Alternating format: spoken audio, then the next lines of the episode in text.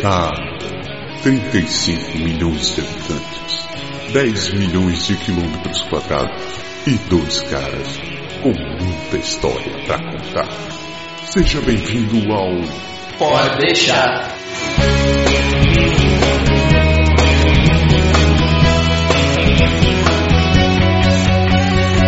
Fala, meus queridos! Tudo bem com vocês? Se você não percebeu, é, agora tem dois gritos. Um grita de um lado, o outro grita do outro. Eu espero apenas os gritos apagarem, terminarem para poder manifestar. Tudo bem, galera. Lembrando que esse programa não tem contraindicações, mas também não tem cobertura no Seguro Saúde. Eu aconselho você a ouvir esse, o começo do programa, pelo menos, a volta do bloco, sem o seu fone de ouvido, ou põe o volume bem baixo e aumenta depois. Eu fico imaginando nós dois. Não, não, novo, não, não, não! não, é japonês, sossega esse facho. Que horror! Que horror! Programa de número 8 da terceira temporada do Pode Deixar. Temporada magnífica que vai vir seguida de ciclones polares e vórtex nucleares nesse próximo inverno. A gente promete não falar do fio nem da- das folhas mais, né? É mentira, a gente vai acabar falando essa desgraça. Não tem muito assunto. Para de falar desgraça, é tão legal, todo mundo gosta de frio. É lindo. É muito lindo. Obrigado, obrigado. Tá no nome. Tá no lindo. Esse, o lindo, então, ama. Ama. Neve. Adoro, já foram seis sacos de folha, tá tudo indo bem. Um detalhe Aí- dos grandes, esses seis sacos são aqueles do, do, do Extra GG X Large, entendeu? Daquele que tá, que deve ser uns 8 a 10 sacos ou mais comum, entendeu? Mas esse é o preço de um verão cheio de árvores no quintal, né? Sabe quantas folhas, quantos sacos de, ne- de, de, de folha eu tirei do meu quintal? Nenhum. Ih, garoto. Sabe quantos eu tirei do meu quintal? Nenhum, tá tudo lá. Mas Eu um não dia você vai tirar, Não, né? viu? Só pra vocês saberem. É, é, é Sam Jane. Fazendo as devidas apresentações, você já ouviu minha voz, eu sou o Japa, meu amigo querido Berg. Tudo bem, Tô Berg? aqui eu, câmbio. E nosso querido Pedro. Ei, ó, eu aqui outra vez. Antes da gente falar do nosso programa assunto dessa semana, a gente tem que lembrar pra todo mundo que se você tá chegando agora. Berg, você faz tão bem essa parte, eu vou deixar pra você falar. De novo. De novo.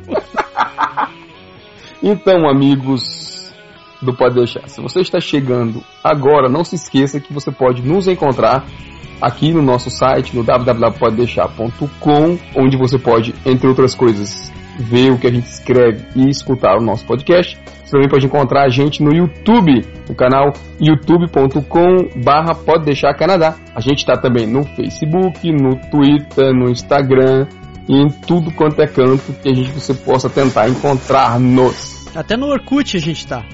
Nossa, não, o Orkut vai acabar esse mês, né? A gente já acabou, né?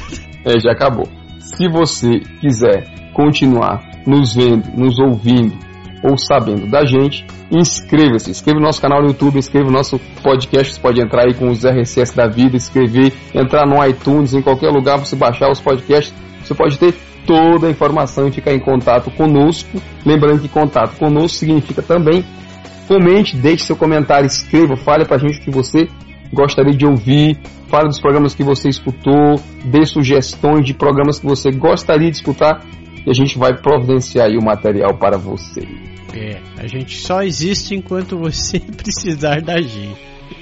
É vero. É bom você precisar por muito tempo, tá? Que isso aqui é um bom terapia. e o tema do programa de hoje é o antes, o agora e o depois. Não queiram saber o que é que o japonês e o Berg estavam cantando antes de começar a gravação. Se vocês ouvissem, vocês iam ficar com vergonha alheia. Sabe que ele fala assim, não, eles não estavam fazendo, pois estavam, mas eu não vou falar não o que que eles estavam fazendo, vou deixar vocês curiosos. Tá bom. Nós vamos falar hoje sobre a nossa perspectiva do que é a vida canadense, como a gente imaginava, como a gente, o que aconteceu depois e como a gente está vivendo hoje aqui no Pode deixar. Você acompanha logo depois desse break onde você fica ouvindo qualquer coisa inútil que a gente coloca no ar e vai pegar um cafezinho que a gente já volta.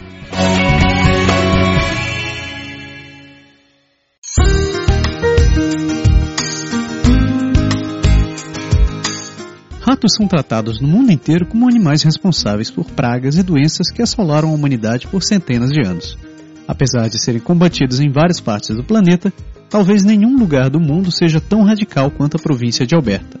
Desde meados de 1950, as autoridades têm se dedicado a manter a província livre de ratos. Existe inclusive um perímetro defendido entre as províncias vizinhas de Saskatchewan e British Columbia. Alberta possui inclusive inspetores de fronteira, responsáveis por espalhar veneno, destruir propriedades infestadas e algumas vezes até mesmo enterrar os animais vivos. Os poucos roedores que conseguem escapar desses guardas acabam tendo que sobreviver em condições pouco amigáveis, com terrenos escassos em alimentos e com temperaturas pouco adequadas à vida. Sem ter onde se refugiar, os ratos acabam mortos congelados ou se tornam comida de predadores. É graças a essa política considerada radical por alguns que Alberta é livre de ratos. Mesmo os brancos, utilizados em laboratórios e vendidos em pet shops, só podem existir em zoológicos dentro da província. Continue ouvindo Pode deixar. Semana que vem a gente volta com mais uma curiosidade um pouco mais amigável.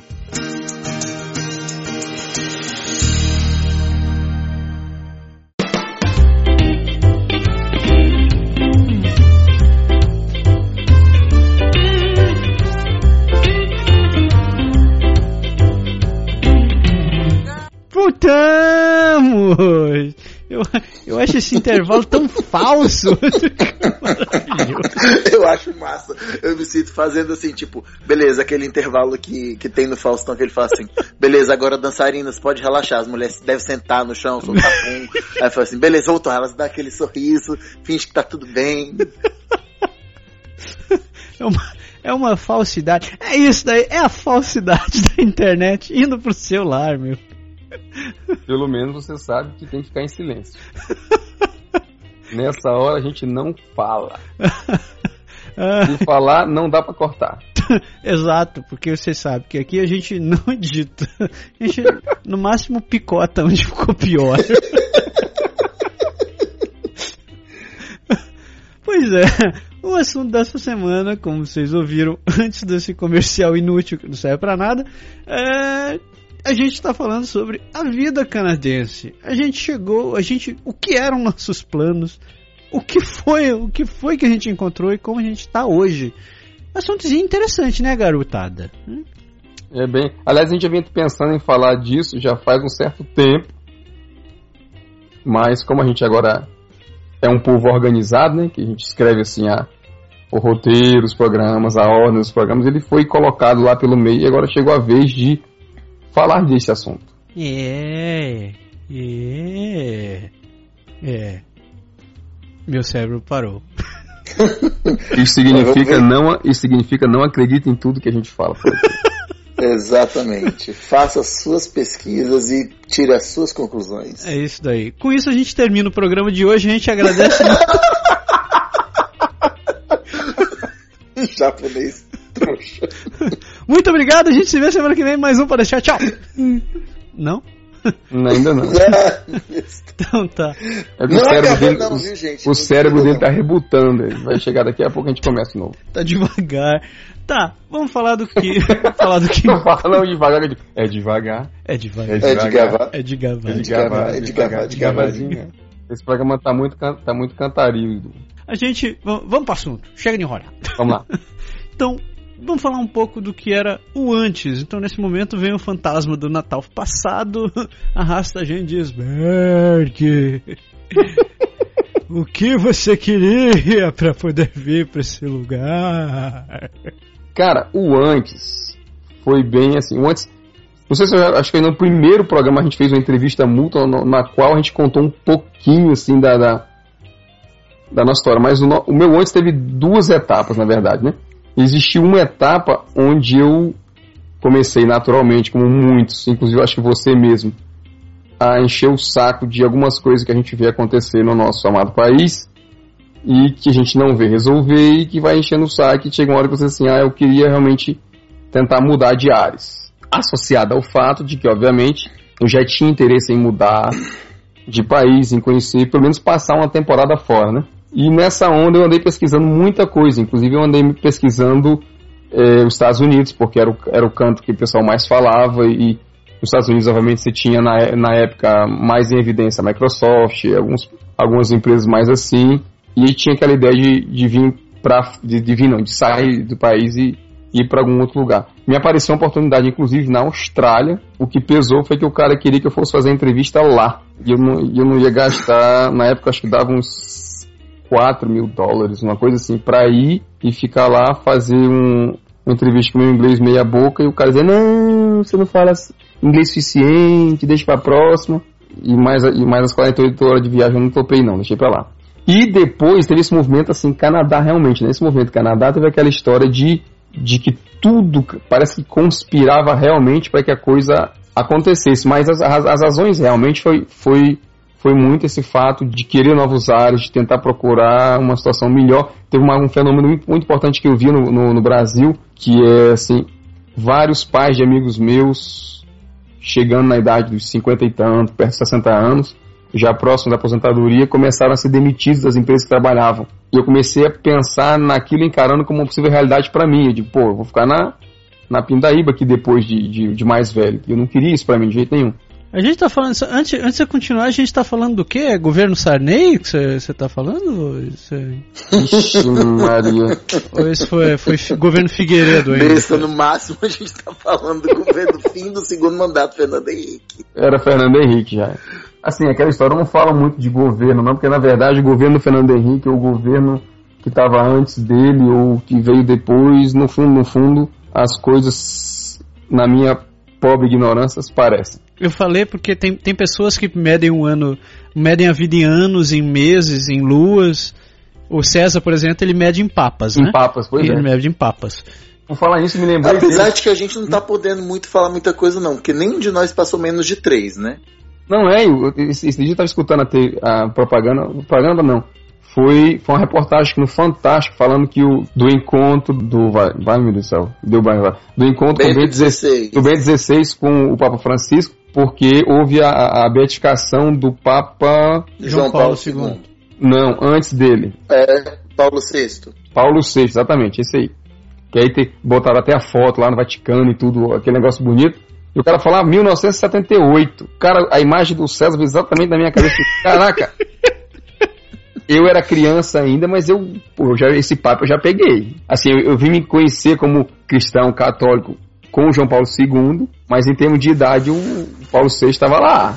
Pois é, ia. Estava lá, entendeu? Então, se eu for contar a vida em papas, dá um monte de, de papado. Você, no caso, já tem quatro, né? Eu já tenho quatro. Você tem quatro, você tem quatro papas e quantas Copas do Mundo? Cara, eu acho que eu só não.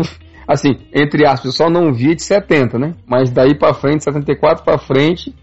Tudo em 74 eu era novinho ainda, eu era bebê ainda. Mas 78, 82, 86, 90, essas Copas tudo lá pra cá, né? Mas em termos de título, realmente foi de, as últimas três, né? Tá, então, voltando pro nosso assunto, a gente tava falando de final do governo Fernando Henrique II. Na verdade, estava falando do final do governo, na verdade, por, pelo fato de que eu queria realmente fugir daquela ideia de que você vê, tipo, ah, o cara cobra eletricidade, cobra o imposto da eletricidade, cobra o imposto do imposto em cima do imposto da eletricidade e tudo não funciona e as coisas dão errado e você leva na cabeça e isso não, para mim não tá dando certo isso, junto com como eu tava falando com o fato de que eu tinha visto os pais meus amigos, todos, assim, começar a ser demitidos nas empresas, simplesmente pelo fato de que eram pessoas que tinham, eram excelentes profissionais, faziam ótimos negócios para a empresa, algumas empresas até caíram de, de, de, produção na época que eles saíram, mas como o cara já tinha custava muito tempo, caro FGTS. custava caro, eles preferiam não, não continuar com a pessoa, aquela história, né? Trocar um, um, cara de, de 25 anos de experiência ou 30 anos de experiência, pouco importa, por um novinho que vem saindo da faculdade, vai, vai ganhar um terço ou, ou, menos do que ele já ganhava. Me assustou um pouco. Naquela história, eu não tinha filho ainda na época, de, pô, se eu for entrar nessa, embarcar nessa onda e tiver filho e tudo aqui continuar o esquema desse jeito, pode ser que essa seja a minha realidade. Então, até por medo disso um pouco, eu decidi, decidi sair. Como eu falei, o Canadá apareceu, mas o que é interessante em relação a isso é que eu, eu não tinha nenhuma visão específica na época do que era o Canadá, nem de do que poderia ser. A gente só sabe assim, ah, é país primeiro mundo, é mais organizado, tá. Mas é só, né? No meu caso tem um pouco do que o Berg falou, assim, assim, tem dois fatores. O projeto inicial era da Thaís. Né? O projeto inicial não era meu, eu não tinha pensado em sair do Brasil. Eu estava descontente também, eu trabalhava, é, era concursado pelo Banco de Brasília, trabalhava numa área que eu gosto muito até hoje, que era de responsabilidade social, sabe? Tinha muito, assim, tava não tava nem acho nenhum de nós, como diz, sai do Brasil mal. Que, pelo menos assim na nossa condição de trabalho qualificado, não tem como, porque primeiro o processo é caro, né? Uhum. Então assim, a gente tem que estar tá bem por lá as pessoas, quando a gente chega aqui, não sabem muito bem a que a gente veio, o governo também não esclarece muito bem que, que é o processo de trabalho qualificado, eles olham todo mundo meio um pouco como refugiado, e aí, por que que eu, que eu vim? A gente entrou até uma, uma época assim que a gente tinha, começo do casamento, ela falou assim, ah, porque ah, a gente podia ir para os Estados Unidos. Tava falando, deixa eu te falar uma coisa, para os Estados Unidos eu não vou, porque eu tenho família lá, eu sei como que é a história lá e eu não tô afim de viver o que eles viveram. E ela ficou bem chateada, ficou triste tudo mais. E aí, uma semana depois, a gente viu uma reportagem na Record falando sobre brasileiros que moravam no Canadá. Em Toronto, no caso. Eu falei, ó, pro Canadá eu tenho coragem. Nesta, neste exato momento em que eu falei isso, terminou a reportagem, nós nos levantamos, fomos pesquisar no nosso computador e a gente caiu num grupo chamado Brasília Canadá, que é um, que é um blog de um amigo nosso, hoje amigo nosso, Alexandre Valério, que mora em Gatineau. E a Thais começou a ler, ler, ler, e puf, a Valério falou, ó, sábado agora a gente vai se encontrar, domingo a gente vai se encontrar no Outback, e aí quem tiver afim, vamos lá. A Thaís ficou assim, ué, ela escreveu pra ela, falou, oi, a gente tava querendo conversar. Foi aí, vocês vão no Outback? A gente falou, não, peraí, como assim, não conheço essa pessoa? Como que a gente vai no Outback assim? Não, vamos lá, vamos lá. Eu, não sei não. Aí fomos, né? Como diz, um 11, 12 meses depois a gente estava aqui. Pois é, e é claro que eu estou simplificando muitas coisas, né? Eu estou falando da parte operacional. Mas assim, a motivação mesmo central era esse descontentamento. A Thaís trabalhava, é, nós dois trabalhávamos. Brasília basicamente é, é, é serviço público, né? Os dois trabalhavam nisso, eu via que, assim, não me afetava tanto, mas tem uma dimensão política, não política partidária, mas uma dimensão de, de, jogo político que me agradava menos. No último ano que eu estive lá, o governador na época era o José Roberto Arruda, e ele, entre aspas, ameaçou vender o Banco de Brasília para o o Banco de Brasília para o Banco do Brasil. E aí ele falou assim: não, beleza, enquanto não tiver fechado a compra, congela qualquer mudança. Eu estava há um mês de um cargo, de mudar de, de comissão para praticamente dobrar meu salário. Nessa brincadeira eu fiquei um ano e meio esperando, trabalhando já num cargo novo, mas ganhando salário antigo. Tem hora que a gente cansa, né? Aí um mês antes de eu vir liberaram a vaga. Mas você conseguiu vir em um ano pra cá, velho? É, assim, eu tô, tô simplificando as coisas, mas basicamente o que a gente o que, aconteceu em seguida. A gente fez esse encontro no encontrou com o pessoal de Brasília que vinha para cá. Era um grupo grande, bem legal. Tem gente em Montreal, tem gente em Gatineau, alguns poucos aqui em Quebec, mas a maioria em Montreal e Gatineau. Na, eles já falaram assim: aí, vocês vão na palestra? Que palestra? A palestra da Soraya, não sei o que. Quem é Soraya? E aí, no fim das contas, a gente falou: que palestra é essa? Quanto que paga? Não, é de graça. Onde que é? Ah, na Aliança. Ah, vamos. Aí fomos.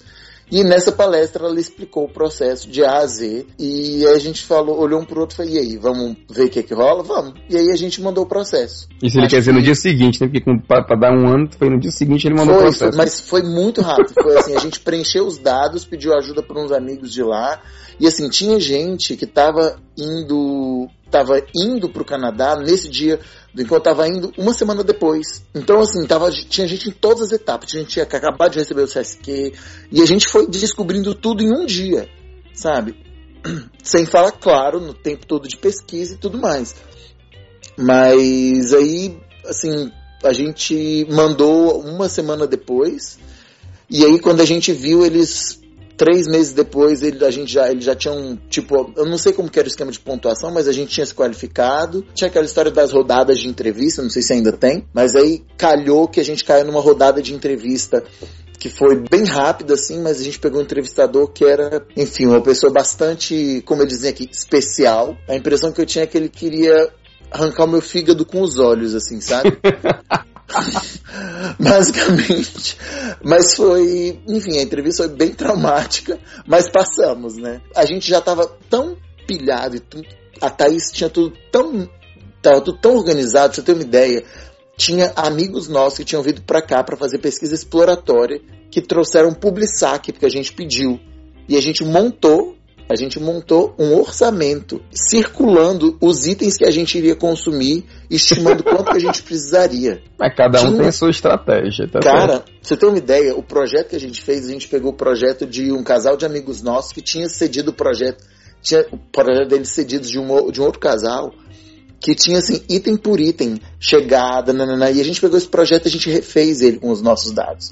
E a gente ainda juntou no final essa planilha de custos, quanto tempo duraria. A gente tinha, assim, os, a pasta, uma pasta, assim, sei lá, tamanho de um catálogo com, com coisa que você não pudesse imaginar. Só que tem um detalhe, a gente nunca tinha pisado no Canadá. Essa é a parte que eu não aconselho a ninguém. Nem nós. Você tive uma coisa parecida. Assim, faltando uns, acho que uns três meses pra gente vir pra cá, apareceu uma criatura, não sei, cara, eu não lembro agora como apareceu uma menina que queria estudar português, ia fazer intercâmbio, não sei aonde, e por coincidência ficar dois dias em Fortaleza e precisava de um lugar para ficar. E o contato, cara, que eu fiz primeiro foi com a mãe dela. Não sei, acho que a gente, ah, acho que eu lembro. Eu tava procurando um lugar para ficar aqui e eu encontrei a mãe dela tinha um JIT e eu fiquei e ela falou: "Ah, vocês são do Brasil, minha filha tá indo para Fortaleza daqui a dois dias e tal. Daqui a dois dias para ficar dois dias em Fortaleza, depois vai para Bahia, estudar português." Aí eu disse, ela vai pra Fortaleza? É, ela vai fazer, ela vai ficar onde? Não, eu tô procurando um lugar, eu digo, ah, manda ela aqui pra casa, a gente, a, a gente ajuda aqui, não tem problema. Porque eu já tava assim, praticamente fechado que a mulher ia receber a gente. Inclusive, ela ia assim, ela foi buscar a gente no aeroporto e tudo. A gente não tinha apartamento, tinha nada no começo. Eu mandei, cara, mandei um monte de caixa com toalha, com roupa, com um monte de coisa que a gente achava que ia precisar pra cá. E a gente mandou pra cá e recebeu, ela guardou tudo na casa dela, cara. Eu mandei umas quatro ou cinco caixas antes. E o que eu pedi pra ela trazer pra mim foi um mapa. Eu lembro desse mapa, esse mapa tem história, que vocês iam pra cá bem telefônica com mapa, não é esse? Isso, aí, exatamente. Eu pedi esse mapa porque eu queria chegar na cidade e saber pelo menos, tipo assim, ter uma ideia dos bairros, onde é que ia, né? Até para localizar um pouco. E ela gentilmente trouxe para mim, ela, ela trouxe duas coisas, ela trouxe esse mapa e trouxe um pacotinho de biscoito de errable. Aí como disse, sem querer ser chato, sabe, sabe, mas sabe coisa... o papel do japonês agora, uhum. você acabou de entregar, que quando você veio nem Google tinha direito. Tinha não, tinha não. Mas não é, não, não é novidade, eu acho que a única criatura que tem mais tempo do que o Berg aqui é o Edmundo, e depois do Edmundo é o Flávio lá em Montreal. Mas o Flávio também não conta. Eu acho que não tinha nem televisão quando ele veio pra cá. Né? Flavinho, um abraço, meu rei, pra você aí também. Ah, mas assim, se vale como comparação, quando eu cheguei aqui, eu comprei aquelas televisões de 20 polegadas, aquelas quadradas ainda grandona, já assim, ultramoderna, com é, legenda. Legenda que eu digo com closed caption. Close... Oh! É, não era rapaz. nem de plasma, era de fogo mesmo, era não, lenha. Era, era aquela de tubo mesmo, a 20 polegadas pequenininha quadrada, aquelas da caixona mesmo assim. Hein? Mas aí, assim, só pra terminar a minha história, ela trouxe o mapa e trouxe aqueles biscoitinhos, sabe aquele biscoitinho que é uma folha de, da Maple com a sim. com recheio de, de errado? Sim, sim, sim. sim, sim, E aqui entre nós é ruim que só o cacete, aquela foto aquele biscoito. Ou eu levo toda vez pro Brasil de presente. Que biscoito. Pergunte pros seus, pros seus presenteados. Na próxima vez. Cara, pelo desculpa, eu não gostei não daquele bicho não. Não tenho nada contra errado não, mas eu eu não e eu comi na, ela trouxe, abriu e eu hum, Que delícia! Tem, tem um gosto específico, assim, característico. Especial. Né? Especial, é. Caraca. E eu fiz a bichinha passar uma vergonha do cacete. Por quê? Porque no dia que ela chegou, cara, ela chegou no dia da nossa festa de despedida ah. do trabalho. Ah. Então, eu quero ser gentil e disse, olha, vai ter uma festinha de despedida do trabalho e tal. Se você quiser ir para conhecer os brasileiros, você quer falar português, vai estar cheio de, de urubu lá, né? Ela disse, ah, eu vou sim, beleza, não vai atrapalhar? Eu disse, não, claro que não. Assim, na época eu não pensava nisso, né?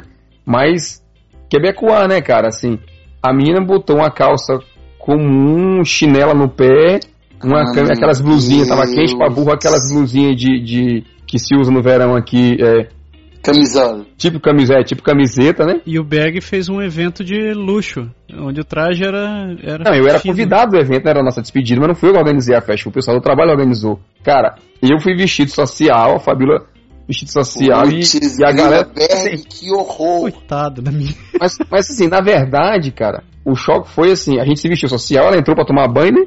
Lá no banheiro de casa. E quando ela saiu, a gente tava pronto e ela olhou pra gente assim, acho que achou esquisito, mas não disse nada, né? Ela tava todo mundo emperequetado, vamos dizer assim, lá na, na, na, festa. E a bichinha, ela ficou meio assim, no começo ela ficou realmente envergonhada, porque ela tava totalmente distoante do, do, do contexto, mas assim, ela não tinha culpa nenhuma, né? A gente também não, culturalmente, também a gente não tinha culpa, porque eu não sabia que a galera aqui era mais relax nesse ponto. Mas, cara, o que choveu de urubu em cima dela, toda a galera solta, porque a mina, sem querer ser muito. A menina era uma gata, realmente, ela era muito bonita, assim, tinha aquele, aquele traço bem gringo, bonito, eu acho que ela era, era muito bonita. Cara, choveu de, de urubu lá em cima, cara, os caras solteiros Acho que essa menina nunca dançou tanto forró na vida dela. Uma vez só, sem, sem saber dançar, porque ela, ela sentava, vinha um outro, ela sentava, vinha um outro. E tinha os caras que ficavam assim, sai pra lá agora é minha vez, deixa eu conversar com ela um pedacinho, tentando conversar português, que a bichinha tava começando a aprender, né? Mas foi uma coisa, mas esse mapa me ajudou pra caramba aqui. Isso foi sua, isso foi a sua, bom, Pedrinho, só pra terminar o seu lado, que eu esqueci de perguntar, de que ano que você tá falando, já que o Berg ainda tá com a televisão de tubo? De 2000, nós chegamos aqui no dia 22 de maio de 2009. É, a minha não, não difere muito das coisas que vocês falaram. Na real, eu sempre quis morar fora do país desde os meus 15 anos. Só que por conta do. Minha mãe achava que primeiro a criança tinha que estudar, se formar, ter uma profissão e depois, depois decidir o que vai fazer da vida. E por conta disso eu, eu estudei, trabalhei, me formei e nunca saí do país. Mas você nunca tinha ido pro Japão, não, Massaro? Tinha, mas eu, eu, não tinha permissão de ficar lá por conta da minha mãe. Ela, por mais que eu quisesse, meu, a vontade do meu pai era assim, era, tipo, não, vai embora, depois volta. É que a minha mãe tinha uma ideia diferente, tinha ideia de que tinha que estudar, fazer, fazer vestibular, se formar, e daí você viaja para algum canto. Só que quando eu terminei de me formar, eu já tava com um filho. Tudo bem, diga-se de passagem que eu demorei nove anos para me formar, mas vamos, a gente pula essa parte. Né? São detalhes, são detalhes. Também depois de ter feito tantas universidades igual você fez, né, o Japa até como, como foi a medicina holística você fez, não fez? Para psicologia, mas vamos pular para essa Para psicologia, parte. é verdade. Isso é assunto para mas isso, outro. Isso é o antes, isso é o antes. Isso é o antes, não é a minha vida, meu lado negro. Pô, eu quase fui monge, você não sabia? Você ia ser monge budista? Eu ia, eu ia. As coisas conspiraram ao contrário. Japonês, você sabe que eu quase fui, que eu fui frade franciscano, né? Eu sei.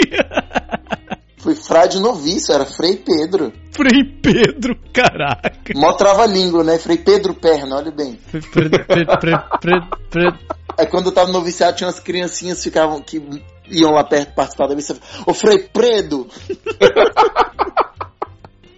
Pior que é assim mesmo, né? Eu só sei que eu queria vir pra cá, mas, tipo, antes de casar, antes de casar, depois de ter casado, eu acho que eu já tava casado. Acho que eu já tava casado, o Matsuru não tinha nascido ainda. E eu tava trabalhando na época pro hospital Erasto Gettner. E na época eu recebi uma vaga do Banco do Brasil para trabalhar em Tóquio. E era uma vaga massa pra caralho, porque precisava falar português, inglês e japonês. Então eu olhei assim, o caraca, é minha, é minha. É pra mim, né? Porra, e quando eu vi o salário, a gente tá falando de 2005, cara, o salário não era nada mal. Era algo em torno de 10 mil dólares mês, assim. Era grana pra cacete, era um projeto curto, era, era um projeto curto, era um projeto de 3 anos. Porra, depois de 3 anos ganhando isso daí, na real, dá pra fazer alguma coisa. Oh. Dá até pra você escolher ficar lá, né? Dava, dava. Até isso. Mas na época a esposa achou que terremotos, tsunamis e Godzillas não era uma boa opção pra vida. E ela, não, daí ela achou em conta, puta, tem que aprender japonês, eu sou loura, eu não sei, eu vou estar muito longe de tudo, o Japão é muito diferente para mim, não, não rola pra mim. Essa, olha, olha bem, eu sou, não quero ser mal. Mas você acabou de jogar lama na sua mulher. Assim, eu tenho que aprender e eu sou loira. Foi você que disse isso, japonês. Não tá foi nesse sentido. Não foi nesse sentido. Eu só quero dizer que a Márcia é uma mulher muito inteligente, apesar de ter casado com você. Olha, quem levou pro outro lado foi você. Ainda bem que hoje ele tá gravando na casa dele, né? É, por que, que você acha que eu falei isso? Não, a esposa achou assim, puta, não, eu, quem vai se ferrar nessa história sou eu. Eu vou ter que aprender japonês, eh, os caras vão me olhar estranho por lá, eu não conheço porra nenhuma, vou me foder em triplo. Então, não, Japão não vou. E depois de um tempo a gente encontrou. Não, não, não peguei a vaga, claro. Mas um tempo depois a gente encontrou um casal de amigos nossos, que é o Fábio e a Sheila, com quem a gente gravou aquele programa sobre Calgary. Os dois Uhum. estão morando em Calgary hoje. Eles tinham. Faziam pouco tempo que eles tinham voltado do- dos Estados Unidos. E o Fábio, um dia num jantar na casa dele, ele falou, ele, cara, vamos embora pro Canadá. Aí eu, Canadá? Onde é o Canadá? É o lugar onde a cana dá. E ele falou, daí ele falou todas as patucaras que falaram, que tinha, tinha é, palestra de informação e etc, etc, etc. Ainda rola isso hoje, rola. Eu acho que ainda rola, mas agora tem tantas palestras diferentes acontecendo naquele país, cara. Que agora tem a palestra do governo do Quebec, tem palestra de escolas especializadas, palestras de, de agências de imigração. E tem nós, né? E tem nós, principalmente nós, diga-se de passagem, que é o único lugar onde você consegue contar o dia a dia sobre o Canadá. O dia a dia com ajuda específica, particular e muito afetiva desses amigos que vos falam. No começo eu não tinha a menor ideia do que eu ia encontrar aqui. Eu depois que eu assisti os- as palestras e comecei a acompanhar blogs e vi os poucos canaizinhos de YouTube que tinha, cara, eu olhava assim, pelo amor de Deus, cara, tem o lugar parece o paraíso. Mas isso foi depois. Eu- no começo eu não tinha ideia, não sabia. Quando eu, quando eu soube que eles falavam francês, eu pensei assim, caralho, tem que aprender francês? Nem sabiam de que, que Quebec era aqui dentro do, do Canadá, que eles falavam francês, conhecia Lufas, Lufas. Mas vocês também não devem ter conhecido, né?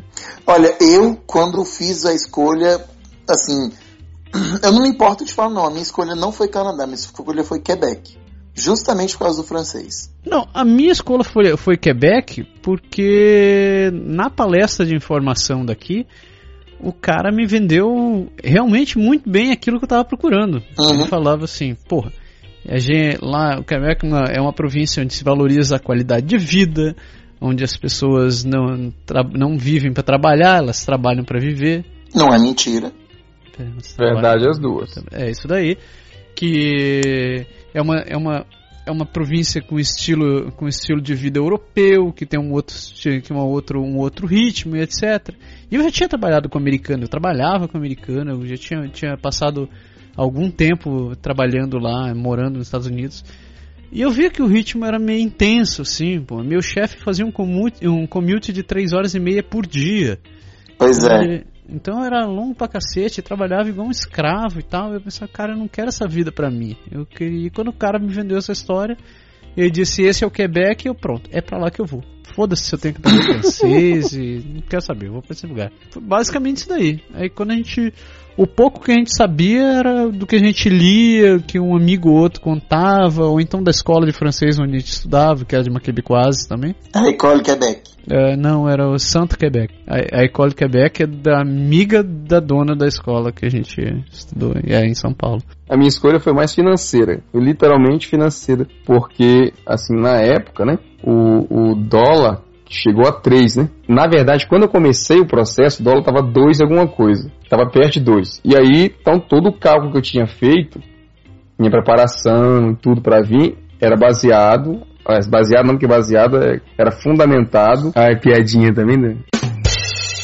Era o cálculo estava todo feito com mais ou menos 2 para 1 em relação ao dólar. E eu tinha, eu tinha um consórcio na época de um carro, que eu digo assim, esse consórcio aqui vai ser uma grana extra que eu vou levar, vai que a coisa dá errado, demora muito para dar certo lá, e eu fico sem grana, eu tenho pelo menos essa, um carro na época custava, já custava uns 20 mil reais, né? Eu tinha pelo menos essa, tinha 10 mil dólares ali que seria extra, entendeu? Cara, de dos últimos cinco meses, eu acho, o dólar fez dois e pouco, dois e dez, vinte e oito, trinta e cinco, quarenta, faltou três, três e pouco. O carro foi embora, cara. E de repente eu me vi com menos 16 mil reais na mão, assim, entendeu? Tudo triplicou de preço, cara. Era, era assim, fora do, do normal. E aí, na época, assim, ah, vocês falaram das palestras, eu tinha ido a algumas reuniões no Brasil. Assim, lá lá no Ceará, não, na minha época não teve palestra, palestra mesmo assim, de vir alguém, pegar um auditório, sei lá, não sei se é assim que funciona, e falar era muito aquela coisa assim, ah, tem três, quatro pessoas de Fortaleza que moram em Toronto,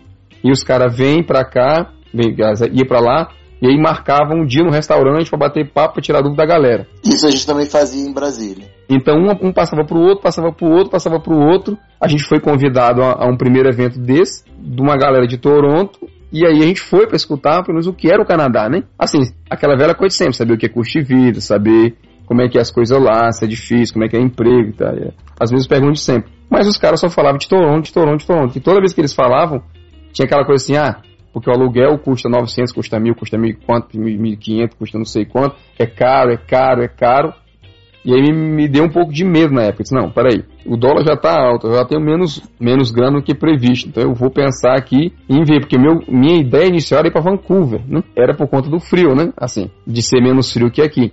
Só que Vancouver era outro absurdo. Então, assim, você pegava Toronto, você pegava Vancouver, você pegava Montreal, você pegava Quebec, as cidades que o pessoal fala mais, não tinha condições, assim, bem que a imigração de Quebec hoje é mais ativa, naquela época não era tanto. Mas aí, o pessoal falava realmente mais de Toronto, Montreal e, e, Vancouver. Cara, era muito caro o custo. Não dava, assim. Montreal era mais ou menos. Então eu acabei ficando entre Montreal e, ah, tem Quebec ali do lado, então. Por que não? E Quebec é aquela história, era menor um pouco, né? assim. Fortaleza, eu não sei dizer em termos de território, mas grotescamente falando, eu associo que Fortaleza é como se fosse Quebec com Montreal dentro, entendeu? Em termos de, de, de quantidade de prédio, de população, de trânsito e de estresse, essas coisas todas. Mas em termos de tamanho de cidade, eu acho que assim, se contar Quebec com todos os territórios vizinhos, tudo que se desenvolve, os bairros e tal, acho que mais ou menos a mesma coisa em termos de tamanho, talvez Fortaleza seja um pouco maior. E, cara, não tinha jeito. Então eu olhei para cá e disse, cara, é menos gente, é mais tranquilo, talvez você fique mais próximo das pessoas, por, por é um canto mais, assim, menor, é mais acolhedor. E o francês, eu digo assim, meu inglês, ele é um inglês funcional de quem trabalha um pouco, mas não é, mas não é um inglês fluente. Então eu sabia que vindo para cá tinha, tinha, que aprender inglês de verdade. Então aprender um ou aprender a outra ia ser praticamente a mesma coisa, entendeu? Por mais que eu tivesse uma base em, em inglês, mas aprender tinha que aprender as duas para ser bom na, numa língua ou na outra, para ser capaz de trabalhar. Eu digo, vamos para Quebec mesmo, que lá a gente vai acabar achando o que procura. Às vezes no silêncio da noite. Shut up! E o que foi chegar aqui? É, na, na, na, verdade, assim, na época eu pensava muito na cidade, como é que era, na, na, no, no povo, como é que era, no que, que a gente ia encontrar, mas não tinha assim. Eu não tinha, apesar de ter estudado um pouco em termos de curtir vida, essas coisas, eu não sei, cara, por ninguém que pareça era meio vazio, não tinha uma, uma, assim, uma certeza do que, que ia encontrar, entendeu? Mas você tinha uma ideia do que você, você tinha uma ideia do que esperar daqui, não tinha? Você falava que no Brasil, pô, você tava vindo para cá porque você não queria encontrar você estava cansado de ficar pagando as coisas duas vezes, tá? Ah, sim. A gente sabia que era mais organizado. A gente, eu sabia que, tipo assim, informática era é mais ou menos a mesma coisa no mundo inteiro, então não devia ser tão difícil. Então você ficava naquela, ah, cara, não deve ser tão difícil de, de conseguir começar a trabalhar na área. Começar a trabalhar na área e se estabilizar, entendeu? O, a dificuldade que eu via na minha cabeça assim como ponto chave era aprender a falar. Eu sabia que não tinha violência, eu sabia que, que era tudo muito assim respeitado, que o pessoal seguia as coisas na linha, que a cidade era limpa, que tudo era muito bonitinho e que tinha a questão das, das, das estações também do ano que, que você ia ter que aprender a viver Apesar de que, sim, na cabeça mesmo a gente só pensava verão e inverno. Primavera e outono não existia, entendeu? Pode crer. Não, mas peraí, isso daí é o que você tá falando que você sabia, você sabia o cacete, você não tinha vindo aqui, né? Não, eu sabia de, sabia de ler, né? Na verdade, assim, de, de ver. É, tipo, antes de vir pra cá, eu tinha descoberto o canal da, da Meteor e eu ficava olhando assim, ah, abril daqui, daqui temperatura, maio, junho, setembro, outubro, dezembro, aquela história. Apesar de você não ter noção nenhuma do que é menos 30 sem viver, eu sabia que fazia menos 30, imaginava que devia ser frio pra burro, mas era só, né? O que, que você tinha ideia que ia ser uma coisa que foi. ultrapassou as suas expectativas? O que, que você imaginava que ia ser alguma coisa que ficou abaixo das expectativas? Cara, o que eu achava que ia ser. Assim, o que foi exatamente. Assim, o que ficou acima foi o. Eu achava que ia, aqui eu ia ter paz de espírito, porque eu era muito estressado lá no, no Brasil, certo? E. Assim, cara, a tranquilidade ela aconteceu na hora que eu botei o pé, o primeiro pé, depois da descendo a escada avião. Foi incrível, não sei porquê. Assim, eu botei o pé do lado de fora e eu olhei se é aqui. Sem saber de porra nenhuma, sem ter conhecimento prático de nada, foi, foi instantânea, assim, não sei porquê, mas me atraiu. O que foi? Foi São Jean Batista que bateu na tua porta e disse: Berg, meu filho, me abrace. Cara, mas, mas pior de tudo é que eu totalmente acredito no que o Berg tá falando. Esse, eu acho que se você fuçar bem, bem, bem dentro de você, Massaro, também vai ter um momento que você vai perceber que esse sentimento aconteceu. Pedro, eu sei que na hora que. Eu consigo te descrever hoje, porque eu, eu, eu não esqueço da sensação de que foi chegar aqui em Quebec. Hum. Não, é sério, não, não, eu não vou falar de putaria, mas vocês vão, vocês vão rir, mas é, é sério. A sensação que eu tive quando cheguei em Quebec foi pânico. Eu tive o maior pânico do mundo. E eu vou te explicar por quê. A gente desceu em, em, em, Toronto e o voo da gente tinha um gap de umas 3 horas lá. Então a gente ficou andando pelo aeroporto e tal. Nesse meio tempo fui ler jornal, fui ver revista. E na hora de embarcar, eu não tinha prestado atenção em detalhe do que, que era o voo e tal. Quando a gente embarcou, é, quando a gente embarcou, quando chamaram a gente para embarcar, que eu vi o avião, eu vi aquele teco-teco, aquele bimotor. quando eu vi aquele bimotor, eu pensei assim, caralho.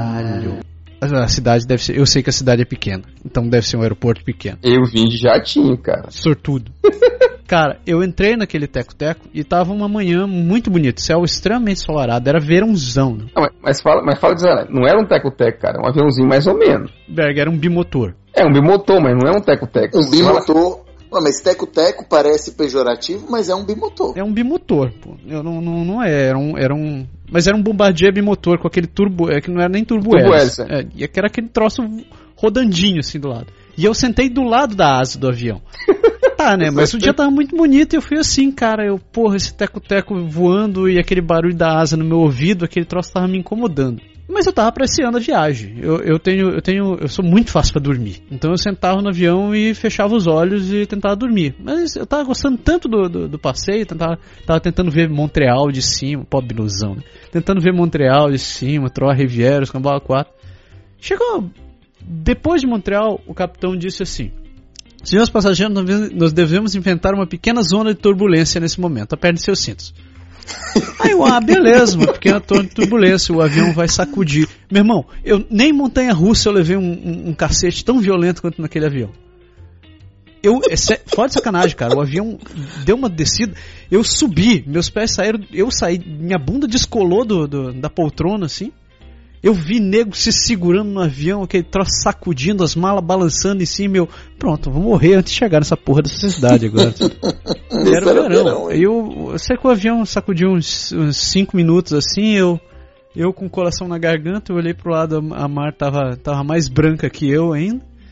Fechado, de olho fechado, esmagando o braço da poltrona do avião, assim, dizendo: Caraca, E o Max? Ah, o Matsuri tá adorando, né? Ele sempre. Ele é um maluco por montanha russa. Então pra ele era diversão. Uhum.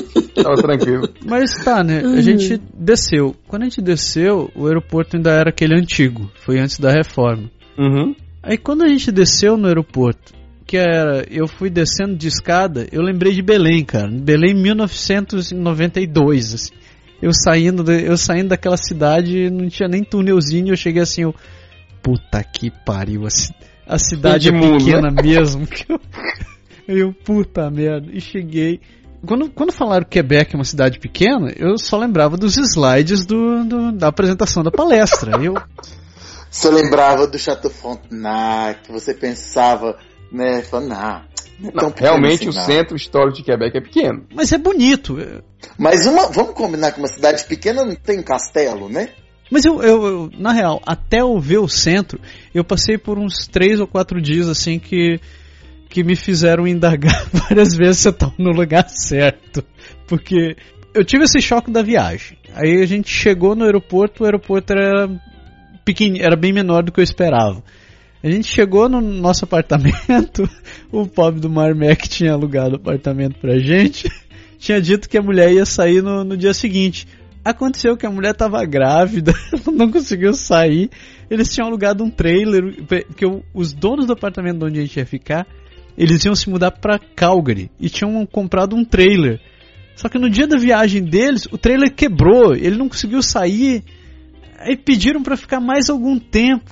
E aí a gente deixou, eles ficaram mais, acho que mais uma semana eles ficaram no apartamento. Vocês todos disseram que é um 3,5? No apartamento do, do Marmé eram 2,5 estavam ele, a Tati, eu, a Maru, Matsuri, mais nove malas.